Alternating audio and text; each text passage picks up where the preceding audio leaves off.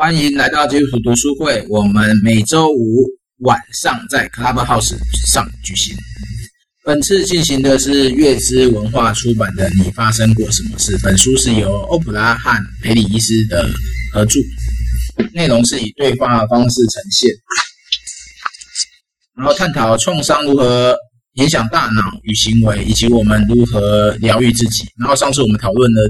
第三、第四章谈论被爱的方式和创伤光谱。啊，今天我们进入第五、第六章，将点成将点连成线和从应对到疗愈。然后一样，先请提摩太先帮忙做简单的摘要，然后我们再来讨论书中的内容。好，那我就直接开始了。那第五章啊，他在讨论，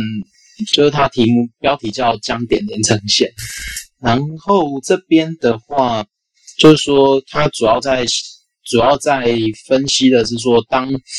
呃，在他在检视一个人面对压力的反应模式。然后，像我们前面会有提到说，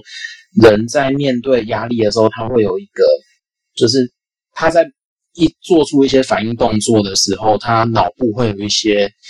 一些回应的模式。然后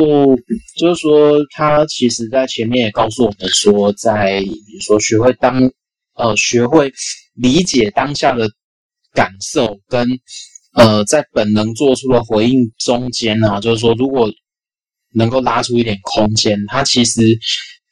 呃就可以让一个个体保持在现实中，然后最后他会得到就是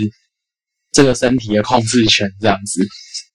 那在这里啊，欧普拉他就分享他童年记忆里面，然后因为他的外公有失智症，然后然后他就是会去攻击攻击他的外婆。那这件事情啊，他就呃，他就产生了对欧普拉来讲，它是一种童年的不好的回忆。然后他会在一些特定的时刻。会变成一种就是触发的那个点，特别是他晚上自己一个人留在家里面的时候，那就会变成说，欧普拉他会他就是会感受到害怕的时刻，这样。那当然从这样，他们就延伸到去讨论说，就培医生欧普拉他们就开始讨论说，到底有什么样的经验是可以继承的，特别是像他里前面讲那个恐惧感的这件事情。那当然，他们就开始在讲说我们发生过什么事情这件这个这个问题啊，他在拆解这个就是恐惧感啊，或什么，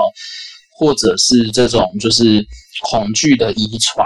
他认为说这个是很很重要，特别是他这有讲到讲到说，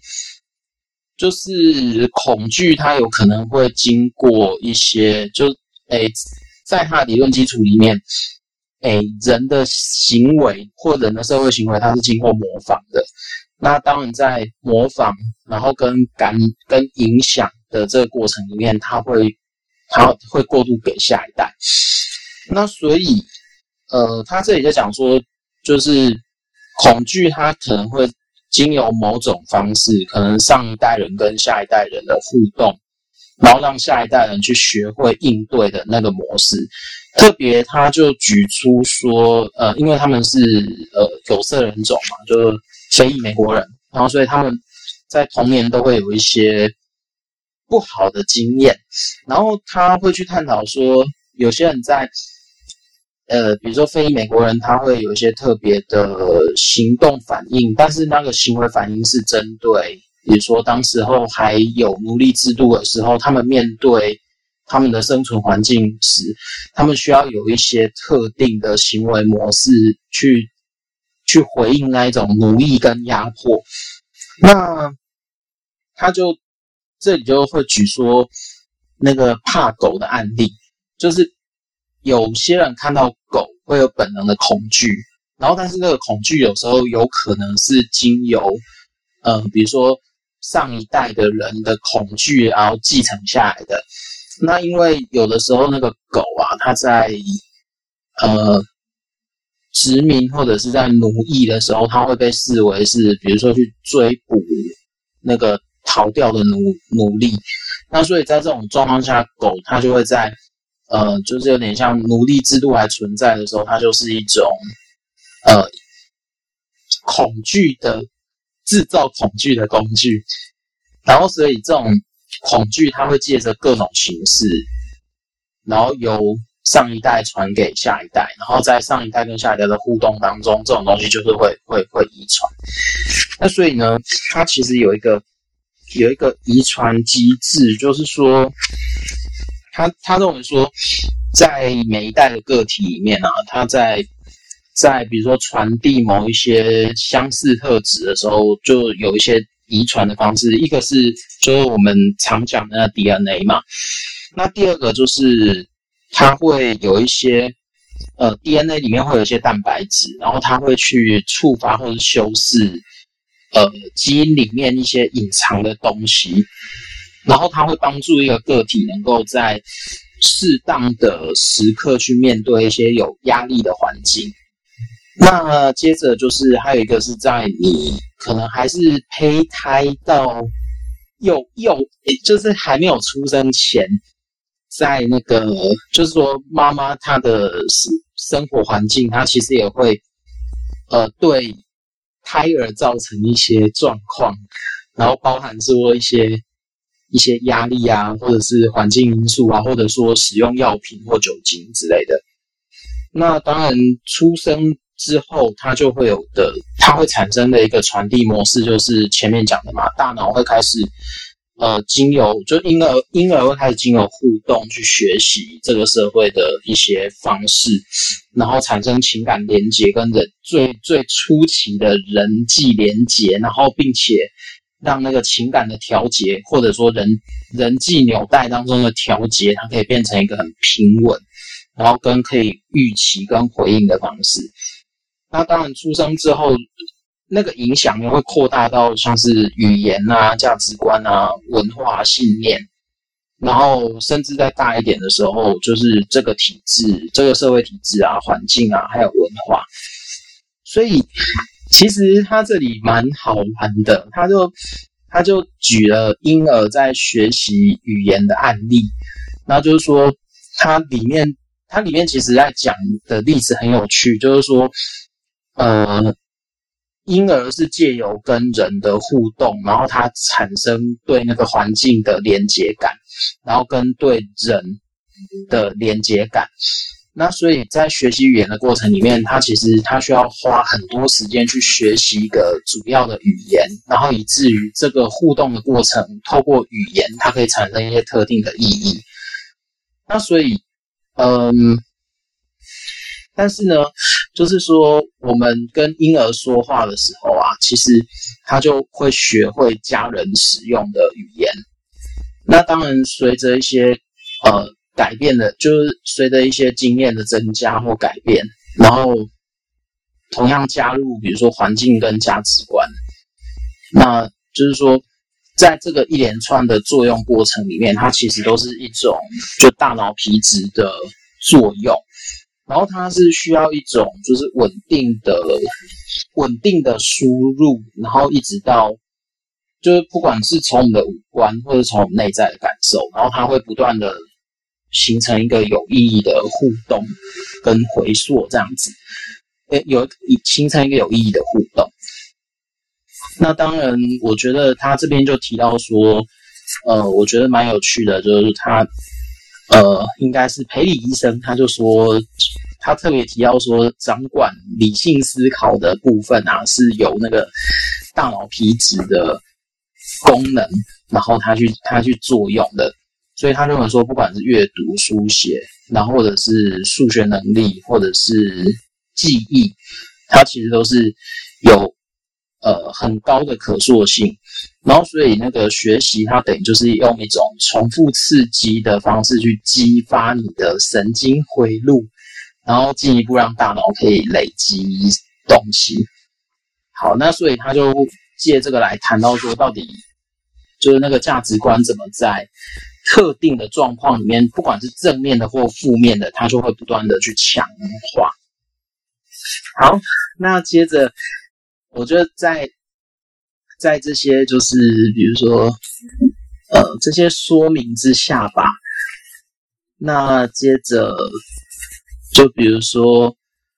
他就会谈到基因里面它有一些呃，比如说表观遗传，然后比如说呃身体在面对一些特殊环境的时候，然后有一些。呃，特殊的消化模式就会打开，比如说遇上遇到饥荒的时候，身体会传送一些化学的讯息，然后比如说去关关闭特定的基因，然后重启某一些就是适应恶劣环境的基因，然后但是这个机制是可逆的，但是核但是它其实核心的观点就是说，呃，大脑跟外界互动的机制啊，它其实最重要是要维持身体运作的平衡，所以他后来就举了一个，就是培里医生在在医院的时候，他观察的一个例子，就是说，呃，有些他观察到一个个案是，呃，他会他会有很明显的血糖过高问题，但是他的血糖是很不稳定、很难控制的，然后然后医生一直都查不出原因。但是那个个案后来会查出原因，是因为，呃，就是那个医生就观察他在，呃，比如说听到救护车的时候，或者说听到警铃声音的时候，他会产生紧张的反应，就是说他会有一种不自然的紧张。那后来他就会发现，这个过程其实是，就是说，因为他经历过，就是说他医生跟他谈过以后，就发现说他其实是因为。这个人经历过朋友在他面前中枪，然后中枪以后，他会有一种，就是，呃，他会产生恐惧嘛？那产生恐惧之后，就刺激了肾上腺素的分泌，然后让让他的血糖一瞬间会飙高，然后飙高的时候，他就他身体就可以因为这些，就是突然跟突然得到这些血糖，他可以进行。逃跑或者是抵抗这样子，然后，然后当然就是，呃，用这个例子啊，可以看到说，他其实创伤的经验，他也有可能会影响到就生生理的反应这样。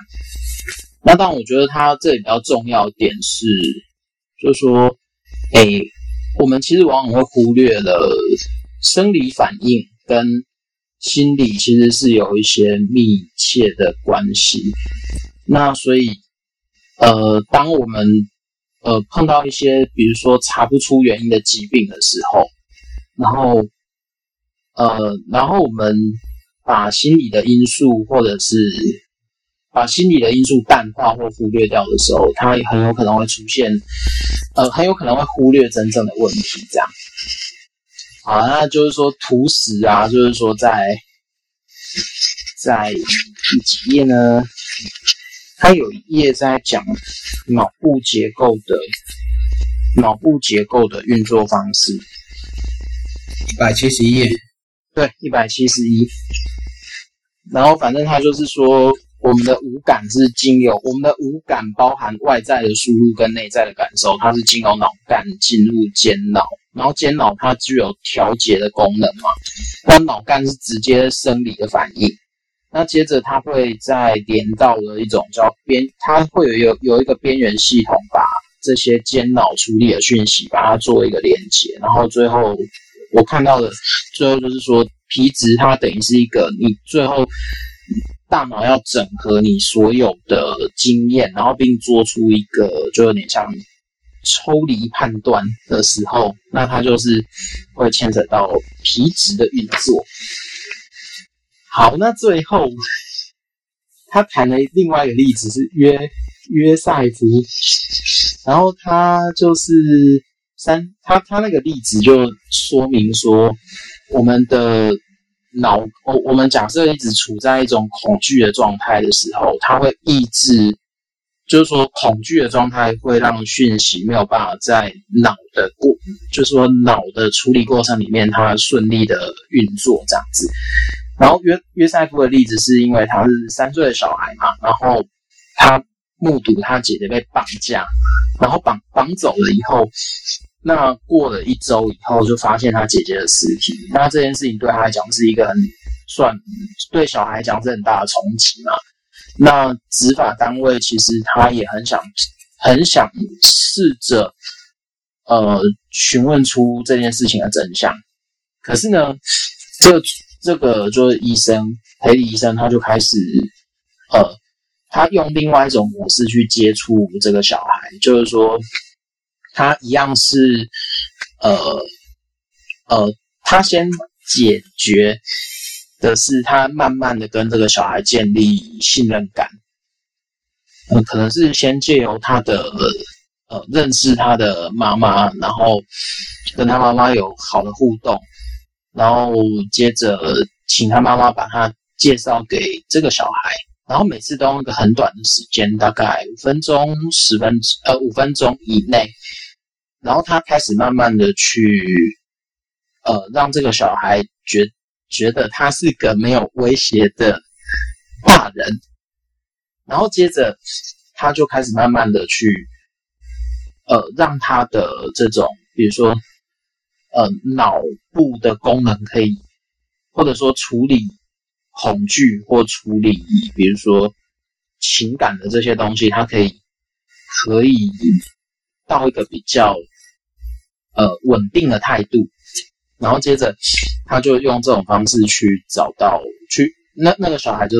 就就在这就有点像很短的时间，然后一点点的互动，然后建立信任关系以后，他开始慢慢可以回忆说，或者说这个小孩他可以指认说，当天绑架把他姐姐绑架走的那个人到底是谁这样子。那所以他等于是呃。他就解释说，有的时候我们的状态会影响我们的记忆，特别是恐惧，它会抑制很多就是皮质运作的的系统。那基本上就是说，当我们在恐惧状态的时候，这个理性思考的功能基本上是关闭的，然后其中包含跟叙事记忆相关的系统，这样，对。好，那黑熊提到一个蛮有好玩的问题，就是说，诶，我们在生活中啊，有没有那一种，就是莫名其妙的恐惧或情绪会出现？然后当那个情绪出现的时候，它会，呃，我们的思考有可能会有点像一瞬间断线，然后。我们没有办法用我们平常会回应别人的方式去思考，而反而是用一种比较生物性的、比较非理智的方式去去回应。那当然，书中他会提到泰拉跟约瑟夫的例子啊，就是说我们可以大概知道说，我我们从那个例子来看，然后再看我们这样的经验，然后说我们这中间是会不会有什么样子的啊，什么样子的关联？好，嗯，我偷改了一下黑熊的问题，但是基本上东西还差不多的。我只是直接打，要莫名的恐惧，或是莫名的生气，应该生气也算吧？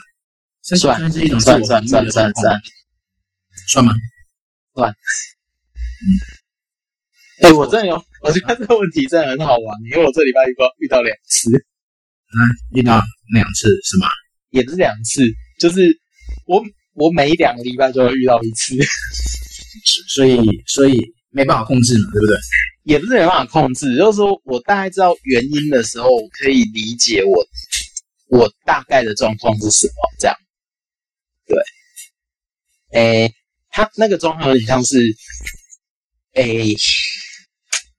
有一个同学，他用我觉得不舒服的方式跟我互动，然后呃，包含是打断我讲话的节奏啊，然后在不适合插嘴的地方，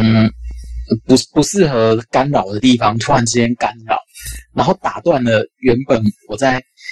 讲东西的思路，然后但是那时候我做出一个很奇怪的反应，就是。我我就直接我就直接其实我就很生气，但是他也，但是我也没有很明显的表表达出来，我就直接说啊啊不啊啊不的龙口里贡啊，类似这种，我就很失望的把东西，就我就把讲义往桌上一摔，然后让我你讲，嗯，让我你讲的，对吧？哦，对，我你讲，哦，对，今天你们弄我们你讲啊，哎，没有，今天你让我要讲啊。好，所以，但是这个状况出现，第一次我有一点克制不住，但是第二次我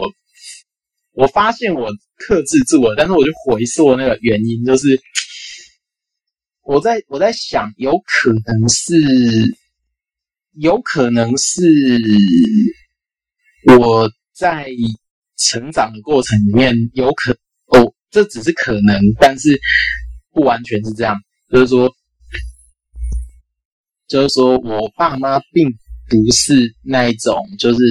怎么讲，他们都是，哎，他们在我成长的过程里面，都是两个人都是有工作的。然后我就比较有点像是那一种钥匙儿童，然后要负责做一切事情的，嗯、煮饭啊干嘛的，然后再加上说，我其实不太算是有，哎，应该说是我爸妈有时候会禁止我出门，然后他们会把钥匙藏起来，然后然后但是我有时候就会爬墙爬出去。然后玩到一个特定的时间，就我爸妈快下班，然后我再爬回来这样子，所以我就会变成说，我其实那个玩玩的机会其实很少，然后我唯一能出去的时的地点就是图书馆，所以我就变成说，我的互动的状况是有点比较贫弱，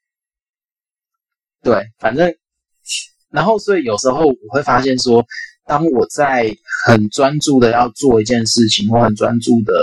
需要做什么的时候，然后那时候突然之间被打断，然后或者说在讲一些东西，突然，呃，到一个不太恰当的断点被打断的时候，其实那个时候我会有一种火气就会就就就会上来。那但是那个状况也有可能是因为，呃，呃。我在需有有需要的时候，比如说可能小学一年一年级、二年级，可能爸妈为了安全的缘故，把我自己关在家里面，然后把电视都拔掉，然后不让我看卡通，然后不让我做一些什么事情，然后连漫画什么都没有的时候，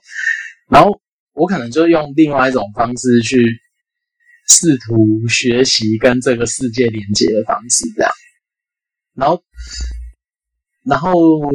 当我。我我可能不太习惯那一种，就是互相呃讲来讲去，然后透过沟通的方式去去去把一个问题呈现出来，或者是或者是怎么样。所以这过程当中，我会很莫名其妙的有一些火气上来。但是当我知道这件事情的时候，我我第二次或第三次在跟他同学互动的时候，我就会试着。调整一下我自己的想法，这样子。好好讲太多了。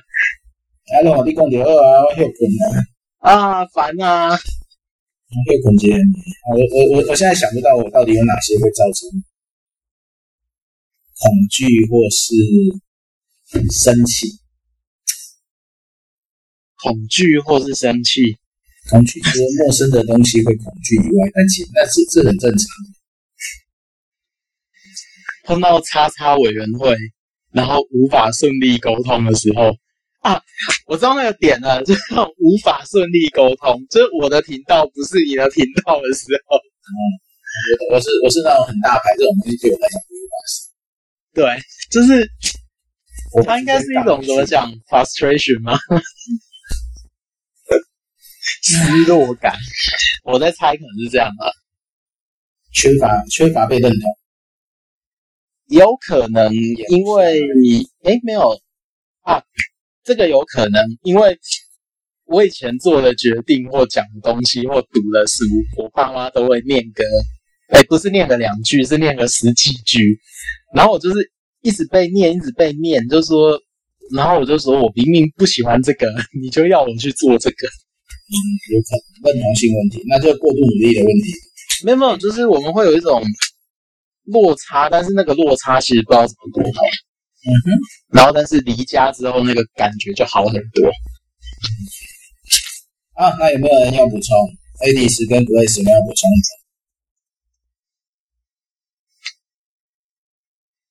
没有，没有。好吧，那我来聊聊基因这件事。基因，对啊，基因这件事很好玩的。遗传基因。对，还有迷因也很好玩。那我觉得基因这件事就是，不知之前看一些演化的书籍就已经讲，其实其实很多时候并不是演化，也不是驯化，也不是进化，嗯，而是它是一个基因密码，它只是没被启动而已。它在特殊的环境下才会被启动。嗯，例如说，多数动物会游泳，但是它没下水之前，它也不会游。嗯，但是一下水，它就会启发它浮跟划水。啊，那像我们种植物就很明显，那个风大的地方，植物的那个本来是软的茎，它会变硬，可以抗风。嗯，因为太软会被折断。对，就会稍微有一点韧性产生。哎，这个之前在看也也像在什么驯化论的时候就，就就驯化书籍的时候他就已经谈到，其实很多时候并不是真正的驯化环境，而是它一开始就被设计好。它现在有点像那个创造这种智慧创造论，对，有点像智慧创造，但这也不会奇怪，是因为不同种东西它不是，就是它不是演化下来，只是说只是物种切换之后，它就有这个反。反应在动植物身上永远，所以他这边讲的一些基因的问题，我在想应该会有一些是预设环境的，例如说生理上的状况的改变。但他里面有提到一个是什么种族歧视或者这些啊，对对对，因为它比较像是迷迷因的关系嘛，对？迷因的对。不过我觉得它跟我以前看那个迷因的东西很像，就是说当所有的人都在传递某一些特定的价值观的时候。然后这个特定的价值观会随着这个会会随着个体跟个体中间模仿的那个效应，然后它会传开来，然后变成一种多数的迷因这样子。就比如说像宗教神职人员的首读生，那因为首读生不利于基基因的传播嘛，那所以那那些神职人员他就会发展出很多想法。去维持他们首读生的正当性，然后跟发展出呃很多论述来维持那个体系，然后就就科学家都说这个东西其实就是用迷因的创造，然后它其实基本上这个个体的基因不会延续，但是呢这个个体创造出来的迷因，它会因着这个组织的存续，然后它会一直传下去，这个蛮好玩的。嗯哼。但是他就说，那个他等于是用那个基因跟迷因的的角度，然后在基因跟迷因竞争的这个角度在，在在看待这个发展。啊，宗教是一个比较明显的例子啊。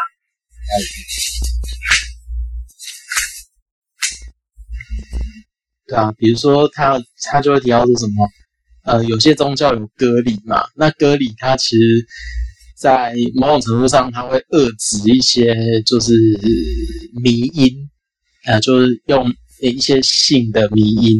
的出现，然后，但是它实它它就会有点像相反过来，它就会助长那个个体基因的传播。然后这是一个理论啊，或者说这是一个就讨论的思考方式这样。对，然后今天那个书中就是举的那个例子，那个举的例子，它应该也是算。创伤后压力症候群，有点像，哎啊，不对，应该是啊，只是说它只是反映在生理上而已啊。我想一下，那个啊，对，就是那个像什么，就它其实跟那个呃，比如说你你经历过，呃，比如说像。呃，二二次大战的时候，一些犹太人在经历那个就是屠杀事件以后，他的他其实有一些特定的模式或特定呃有一些想法，他就会在那个事件之后完全改变。然后像这个可能也这个是比较极端的案例，然后但是这个这个这个模式其实也是也是存在，所以它有可能是一种因为像群体群那个整。整体的某一个特定的族群，他经历了特定的创伤，可是这个特定的创伤，它会在存活者的后代这边，它会有点像是它会传递，然后会发酵，然后它会重新塑造这个这个活下来的这个团体，这样。所以我觉得它是一个蛮蛮复杂的问题啦。因为，因因为我觉得裴理医生他有一个蛮有趣的地方，就是说，呃，他除了用科学，他除了科学知识之外，我觉得他也在对谈当中，他点他点出了一些呃文化层面的创伤问题。那我就觉得这个这个其实不容易回答，然后也不容易不容易整理，然后特别在。一些比较封闭的社会环境或比较压抑的社会环境，它这个呃，或者是有点像同温层过于明显的社会环境，那这个东西也不太容易讨论。对啊，好，现在就是他再次抢到了那个图十一，一百二七十七页，图十一。哎，对，嘿 嘿，这个很重要。它深色的目的是什么？存取状况吗？就是存取状况正常，就是说他他的意思好像就是说，当你脑干直接回应的机制越越就越少，然后它它上层的运作机制又可以越越平稳。嗯，啊，如果脑脑干直接接收或间脑直接回应，就大部分不会伤到皮质层。哎，那个状况其实很很，我觉得比较容易理解，因为当脑干直接运作通，然后间脑直接反应的时候，它的，哎，怎么讲？它个体的会，它个体会瞬间得到一个，就是好像有一点点，呃，应该说生物本能躲避危险，然后然后抵抗或者逃跑，然后都在这里。处理完，然后这个个体才会有机会存活下来。这样，为了缩短反应时间，对，为了缩短反应时间，因为它不能到皮质或边缘系统。可是他下一章他就开始谈解离的时候，他就说，好像在这个状态里面，有一些东西它还是会上到皮质系统，可是它是在一种有点像是解离的状，一点点解离的状态。嗯哼，啊，对，何瑞姐妹要补充。哎，你你们都讲讲的蛮好的，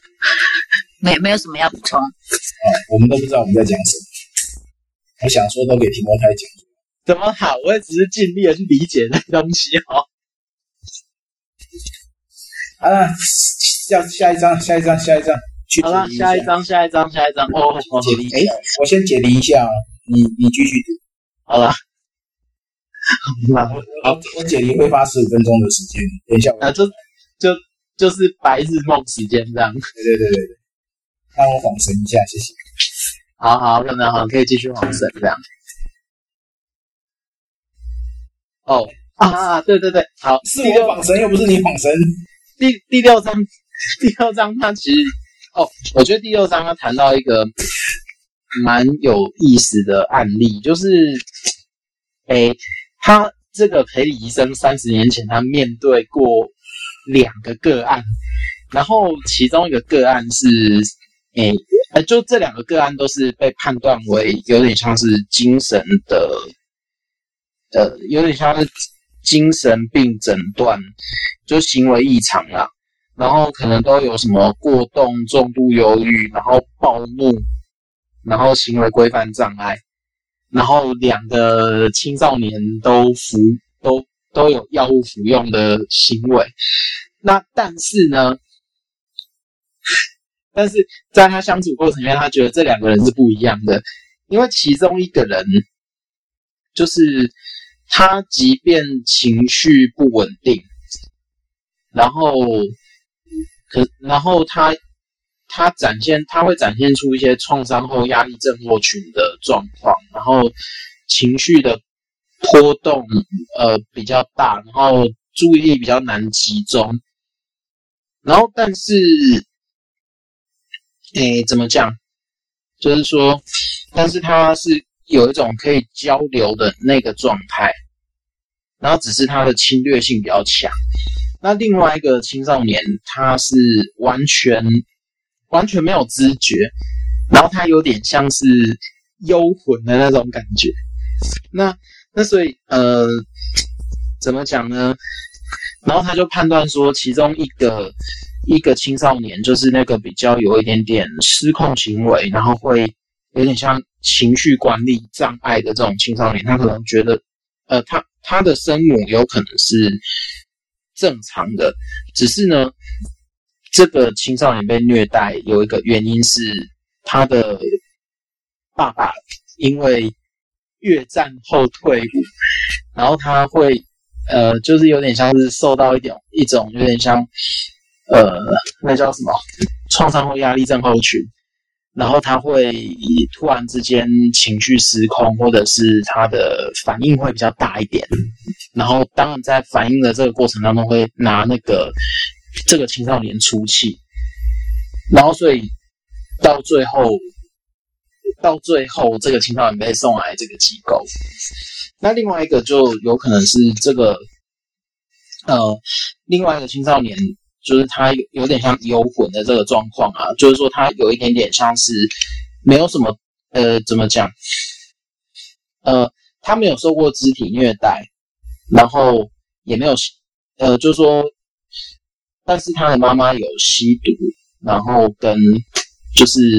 缺乏照顾这个小孩的记录。然后，所以呢，这个小孩他就会，呃，怎么讲？他开始缺乏注意力啊，然后不服从管教，然后甚至他连讲那个什么奖赏跟惩罚都对他没有用，然后他也会偷别人的东西，然后但是如果假设这个他被抓到了，然后他会就当场否认这样，那。就是说，他会有一个状况，就是，呃，比如说他，呃，他这他就要裴医生要问一个问题啊，就是说，在住宿治疗中心有两个案例嘛，然后都是相同的精神标签，可是成长状况是不一样的。那其中一个人是有点类似儿童版的创伤后压力症候群，他就是有受虐，可是。他有一个基础的人际关系，就是他在他在小时候发展关系的时候，他是比较呃跟妈妈或者跟外婆那边，他是一个比较正常的连接，就跟妈妈那边的家人。那但是他跟爸爸那边就是比较会有一种不稳的状态。那另外一位他在呃比如说建立人际网络的初期，就是我们前面第二章有讲到的那个部分。那他就一直在更换照护者，所以，呃，他就会讨论说，诶，这两个状况就是外表乍看之下没有什么感觉，但是 实际上就是说，如果我们再进一步去看他，就是说看他们成长过程当中，就是一个是，呃，在，呃，怎么讲，呃。呃，就就是说，他一个成长在饥饿、害怕跟寒冷的婴儿，跟每一次都会回，诶，每一次，诶，就是说，他那个照顾者回应的状况是不稳定的时候，然后这个这个婴儿他唯一可以自我保护的状态就是解离这样子，所以他就在谈说，他其中一个有点像是创伤压力症候群，然后但是一个是因为情绪。呃，照顾者的不稳定，然后导致于说他可能会有一些在建立连接的过程当中，他是他他是采取抽离的状态，这样。对，好，那他就借由这个状况来谈，来谈儿童被忽视的问题，这样子。好，那就是说，呃，这里他有一个蛮有趣的、蛮有趣的想法，就是说。呃，裴医生跟我说，就是每个人他的基因其实都带有一种特定的潜能，然后为了让那个潜能能够能够展现，他就需要不断的去不断的去刺激他的一些呃，需要用不用经验去刺激他。然后如果说在这过程当中，比如说缺乏，呃，就是说如果因为这个刺激过程的不顺利，然后导致一些关键的能力没有办法顺利发展，特别是最常见的状况是时，呃，有的时候有，有的时候没有，然后并且他没有一种稳定的照照顾模式的时候，那这个婴这个婴儿他可能很难去发展出跟呃其他人有正常的连接，所以在这里他就移到了一个点，就是说他讨论一个叫什么亲职外包吗？这然后比如说他就认为说，如果在早期婴儿早期的发展，他缺少了就稳定的照顾者。或者说，他缺少一种稳定建立关系的连接，或者缺乏了这种稳定的架构，然后他在大脑大脑的发展中，他就很难去建立一个有系统的理解，就跟我们先前谈到那个学语言是一样的。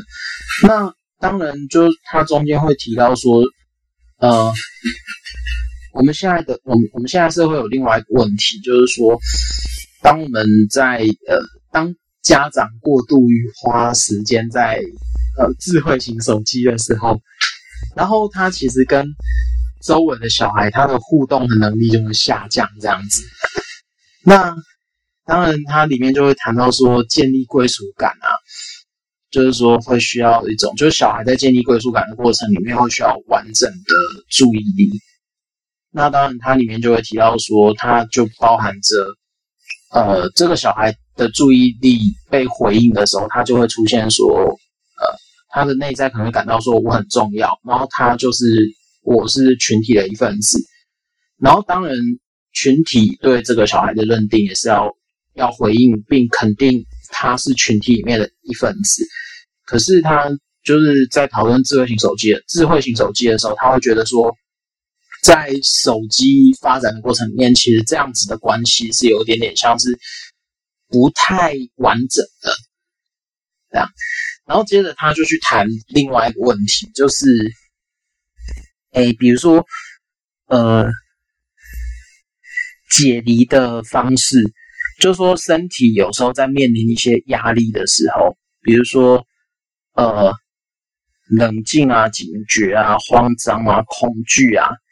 然后在那个过程里面，身体的会分泌一种，就是有点像鸦片肽，然后它有点类似类脑内啡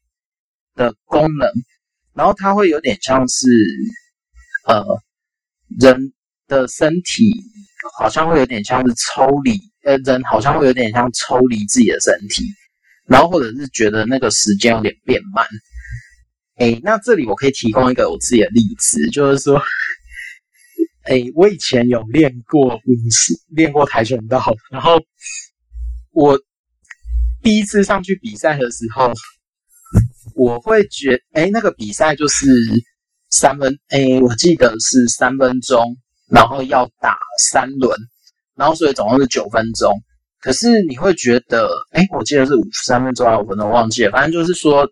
那个三分钟有时候在我们的时间表上看起来是很很短的，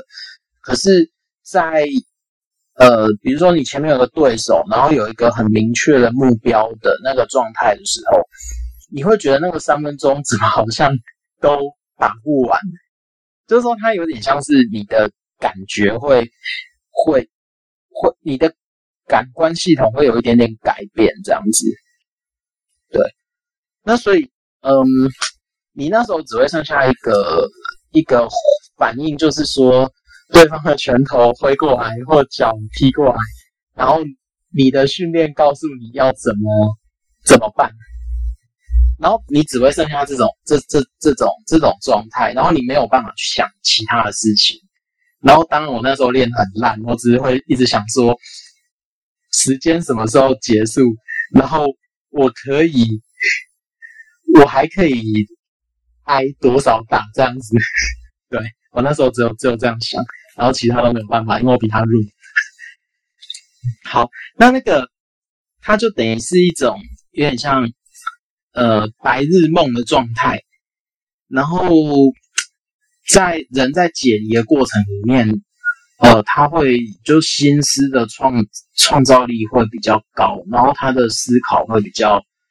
会比较就是有点像是呃在时间里面停顿这样。那当然就是说他在。谈解离这件事，就是接续前面谈的那个青少年的例子嘛，就是说，因为他情感的不稳定，所以以至于他产生了解离反应，就往自己的内心里面去。那当然还有一种解离的反应是，呃，过度敏感。那呃，这个过度敏感的表现出来的行为，就是拿那个刀去自残这样子。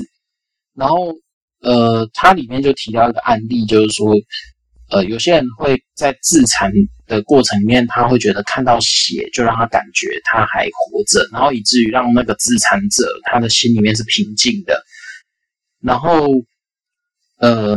比如说当呃解离反应过度敏感的时候，呃，比如说你产生那个鸦片态，比如说看到血，然后你会兴奋的时候，那个身体就会释放类鸦片态，然后。然后它会压抑你的痛苦，然后那个状况会有点像是你抽了，呃，使用了海洛因或使用了一些吗啡之类的东西。那接着他就接着讨论，呃，就有点像有受虐经验的人，然后，哎，比如说有呃。他是用女生当例子啊，但是我觉得可能男生也是差不多，就是说有受虐经验的人，他可能会会，诶，就是说他不会想要逃离那个状态，但是他在他他在他会想要追求一种稳定的关系，可是当他在那个关系不健全的时候，然后他就会需他就会需要去建立一个他熟悉的互动模式，比如说是受虐，然后所以。呃，他就他就会请他就会在这个过程当中去选择一个有虐待倾向的人交往。那所以，当有虐待倾受虐倾向的人在交往的时候，他可能会觉得，呃，这段时间过得太平顺，然后就会觉得不自在，然后他就可能会刺激他去，有点像是去去刺激那个有。有虐待倾向的人，然后进入另外一种，就是虐，呃，就是说进让他可以进入那种他熟悉的关联。好，所以我觉得这个蛮蛮有趣的。好了，那后面后面后面其实就用了几个案例啦，就是说就是说年轻的。呃，年轻的女女孩，就是说，欧普拉学校，他会发现说，有一些，有一些，有一些学生，他在过程当中，他不是，诶，怎么讲？他不在一个，呃，怎么讲？啊，他是一个受系统性虐待的人，然后，但是，呃，他的虐待可能不是只有肉体的虐待，可能还有。那个精神的虐待，然后以至于他在进到一个稳定的环境里面的时候，呃，就比如说他成长过程当中他持续受到虐待，但是他到了稳定的环境的时候，他会觉得那个环境对他来讲是不熟悉的，所以他就要想要试图回到一开始的那个状态，就是，然后他他做的选择就是制造一些不稳定的关系，然后让他可以回到那个状态。那当然，这个过程它是需要一种就是协调跟呃正确的医疗方向，然后跟医疗建议这样子。好，好哦，我觉得后面比较有一点点不太容易理解，但是我我已经试图了把它理解完，然后又讲出来这样子。OK，就是解离啊。所以这第六章主要是讲谈解离。对。然后他解疑的范畴还真多呢，一种是封闭自我的保护，哎，哎，不过说到封闭自，我那个我有类似的经验，就是说有时候你在人际过程不顺的时候，特别是中学时期，然后有些人会，有些人就真的下课就不和不和人讲话，然后可是我我觉得我比较幸运一点，我因为因为小时候就长期有这种。不在家，然后跟大家都格格不入的状态，所以，但是我唯一在一个地方可以找到快乐，就是说我去躲到图书馆，然后读完，然后可能我跟图书馆员都很熟，然后就是我可能就是进到图书馆啊，然后就是我可能一天一个下午可以看掉大概好好几本漫画跟。或者是看掉一本小说，大概两三百页的小说，然后看完之后，可能还会跟图书馆员说：“哎，我刚看到什么东西，还算蛮好玩的啊。”然后怎样怎样，然后他也会告诉我说：“那你可以看什么？可以看什么？可以看什么？”然后我就觉得说，他是一个，他是一个我在觉得跟大家格格不入的时候，我好像还有一个人际互动的管道，然后就变成说，我在中学要面面对同样的状况的时候，我也会。做同样的反应，就是我回到一个我可以有点像是解离的状态，然后进到书籍里面啊，然后进到书籍爱好的人际圈里面。然后我觉得他他写这个过程是是是很有趣的。那假设我在想那个时候，如果我没有跟其他人建立任何关系呢，那我可能会变成什么样子？那我其实也很也不知道。嗯，没关系，没发生过的事不用研究。那第六章啊，第六章我觉得他开头的这个例子讲的就很有意思，对，就是汤马斯跟那个詹姆詹姆斯，对对对，对啊，因为两个人是一样的症状，但是却需要不同的治疗方式，而且他后面还有讲说，那个有解离人格，也有解离用解离来面对压力的那个人啊。呃，他的治疗可能效果就没有像前面那个那个创伤后压压力症候群那个这么好。他没有人际关系，所以他的人际关系有不是错乱，或者说他没有办法。应该不是解决问题，而是他的回馈反馈问题。他接受到什么刺激，做出怎样，就是信任感不足。他对对詹姆斯来讲是没有信任感，这很清楚。对，他他没有人际关系可言。对，所以所以他就他他他其实状况不是解决问题，他是他是没有，就是就是他某个东西没有被开启。嗯。所以变，所以他这边就讲一些刺激性的问题。如果说你从小没有这些刺激，这种忽视的结果，反而会带来后来后期的问题。然后这种问题还反而在幼年没有没有被刺激到，长大后要调整的。可是照他的讲法来，照他的讲法，应该他还是有机会可以可以回到一个相对比较好的状态，只是变成说这个过程就需要花更多的时间。就一年、两年、三年、四年，因为他还是比较好解决，因为他是它是解离问题嘛，创伤后的问题。对，创伤后压力症候群。但是这一章好像没有讲到詹姆斯怎么解决。他看起来应该是不一定有解决，我不知道，因为他他他看起来的结局像是。像是没有解决，因为对他来讲，他都是很平静的，他并没有因为这些，嗯，所以他是对这些不回应的东西，他也没有回应，所以他就很，就是没有所谓的人际人际互动的一个处理方式的一个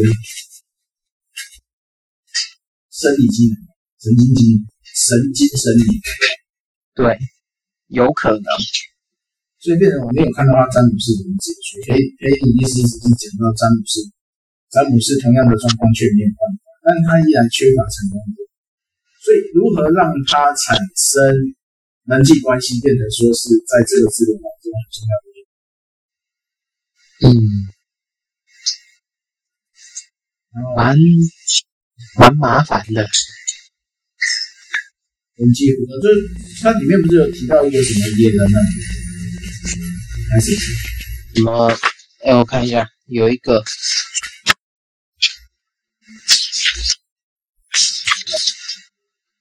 好像在比较后面的地方，就就讲他们在那个五十个孤儿吧。哦，那个应该是，也给我想一下，它前面的非洲吗？没有，就是马罗马尼亚。哦，罗马尼，哦，罗马尼亚那个。哦，对对对对对，对啊，因为他们就只是存活而已，但是没有任何的人该有的一些互动存在嘛，所以他等于是所有的东西都没被启动。所以反而反而他觉得里面这个罗马尼亚孤儿比较讽刺的状况是，你反而住的状况越糟越拥挤的人，然后他之后出现那个问题的几率会越低。对，哎呀。夸张，也不是夸张，就是说他这个互动模式是有，好像是有迹可循。但是你你到了成年之后，你要进行调调整的话，就要很刻意的，有点像怎么讲中断吗？或者是你要很刻意的调整你的回路？他没办法没办法调整，是因为他已经讲，但这这这个我不知道是脑科学还是算什么，就是说。你幼年这些东西没办法填补，长大以后要改变。嗯，他需要花多少时间不知道，因为有很多那种就是缺乏社会性的那个成长过程，都会缺，就就没办法有人际互动的关系去处理。嗯，所以说欧欧普拉这边节目有一个破窗女孩也是啊。哦，对啊，加拿大这样，不过他依然有人来沟通。就是说，这个东西我们不要形容人，我觉得去去去看那种，我们收那个如何如何让流浪狗接受的，就是流浪猫。哎，对耶，对对对对对，因为它一开始全部是恐惧嘛，完全是自我东西，为了他生存，不信任任何关系。嗯，然后你要如何跟它建立关系？我觉得建立关系最实际的就是前面那一个，但是这这个不是，因为他前面那个那个小孩约约赛，约赛夫，约赛夫，约赛夫，约赛夫，他就是透过就是呃片段的方式去产生信任感，他这种某种程度就是把把时间碎片化，然后慢慢去进步，每次五到十分钟，每次五到十分钟，对对对，信任。我记得我们在训练驯化者。宠物的时候也是这个过程，对啊。面对流浪狗的时候，你要不断去刺激它，但是也不能给他有恐惧感，不然他那个回应。但人跟狗还是有差距。对，因为人的状况比较复杂。那另外还有部分就是这这一边谈的就是自残这一个问题。嗯。所以自残那种程度是半解的状态吧，因为他，嗯，那个类类什么类鸦片态，对，强化强化就有点像那个成瘾的状态，它有点类似脑内啡运作的方式吧，嗯，所以这这这个没没实际。处理过没办法回答这个问题，但是啊，这种东西在比赛的时候很常见、啊，因为你比赛的时候需要消耗大量的能量嘛。那比如说你比赛，你你你要练某一个东西，你练到一个程度的时候，然后你再跟别人竞争，你会你会在怎么讲？明明一个很短的时间里面，你会觉得那个时间过得很长。我在想一件事，去跑马拉松的时候，是不是需要一？采用半解离状况才对。呃，我不确定，但是短跑的时候会出现。A A，以前体重还很轻的时候有跑过。你在想这件事，如果我在另外一个实际，然后我的身体是属于那个所谓的生理性的自我跑反应，呼吸跟跑步，那是我就不会觉得累？然后自觉就跑。没有，那个那个状况是要你有很明确的竞争对手，然后你们只会差零点一或零点二秒的时候。我我只是在想，透过训练让它变生生理反应化，而不是靠思考去运作，是不是成功性比较高？这个就不确定，要看你是用什么样的状况。好那那那还有其他的没有要补充的？你们九点。那个 Alice 有没有补充？没有。那各位什么要补充？没有。哎，你今天好安静。我已经处于半解离状态，我快睡着。不知道为什么。哦，我今天也忙完了一天。嗯，对啊。那我我就觉得这个这部分呢，都讲牵扯到。如何去陪伴跟帮助？那我觉得最大问题是，当事者如果不发觉，好像也没办法去处理这些事。对，然后另外一个另外一个点，我觉得可以，我我觉得丢出来，大家可以去参考看看的是，就是说，嗯，我我最近在想一个问题，就是说，我们在，因因为我是有点像我。我的神学训练有时候是有一部分是为了进到教会来来来做的，然后在比如说上这种实践课的时候，我都是一直在想一个问题，就是说我们有没有可能，呃，就就我们有没有可能，就是说在在引导一个就是呃，可能他的心里面有状况的，或者说他面对他他来到教会，但是他对人的信任感很低的那一种人的时候。我们有没有办法在，就是有一些，呃，怎么讲？可能他不会觉得是刻意的状况底下，我我我们就有，我们我们就变成一个友善的回应，然后但是在那个回应的过程里面，可以慢慢的去知道，去拼凑这个人的，他他他的他的样貌，然后并且在很碎片的互动过程里面去。去让他可以去发现一些东西，这这这，我会这样想，其实有些原因就是说，我在教会里面有时候会遇到，诶，应该说有时候嘛，是蛮常会遇到这种人，对，教会蛮多这种人，嗯，对，然后，呃，我会觉得他们有一些状况是在怎么讲，借由。教会提供的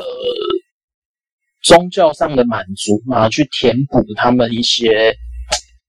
没有真正去处理的问题。然后我在互动的时候，我其实会感觉到，然后这种人他会他会展展现出一个现象，就是说，当你对他的回应是友善的时候，他会一直把你抓住，然后但是你不可能永远被他抓住。我正在想的是跟刚好跟你相反，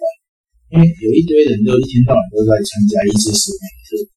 啊，对对对对对，这个也是一个问题，每每次都要在那边被按舌倒地、大哭大喊，或是就是赶不完的鬼，嗯、对，就是为你祷告，你就会开始大叫啊、尖叫啊、冲撞啊，哦但对我来讲，那不见得是被鬼附，那可能是一种，因为如果真的被鬼附。形态又不太一样，对对对对对。但这种人就每次来，每次都要，就是呃，你你在各大特会都可以见到这些固定班底，他们透过这一种聚会方式去说是，那我觉得这跟自成太一样，但又有点像，就是他去寻找一种脑部的满足。嗯啊啊，对对对对对，是那个什么生那个鸦片肽。对，他就是透过鸦片肽的，因为别人说他每次聚会每次都这样，但是你不会看到他有任何改善。对，哎，对，但但我讲问题好像都指向同一个东西，虽然我们看到的现象不一样。没有，这是一个宗教麻痹的问题，或者说这是一种宗教疾病，他需要，他没有感觉，然后他需要找那个感觉。他需要把自己投到另外一个，例如说他是一个啊神圣领域，就是说被圣灵充满的。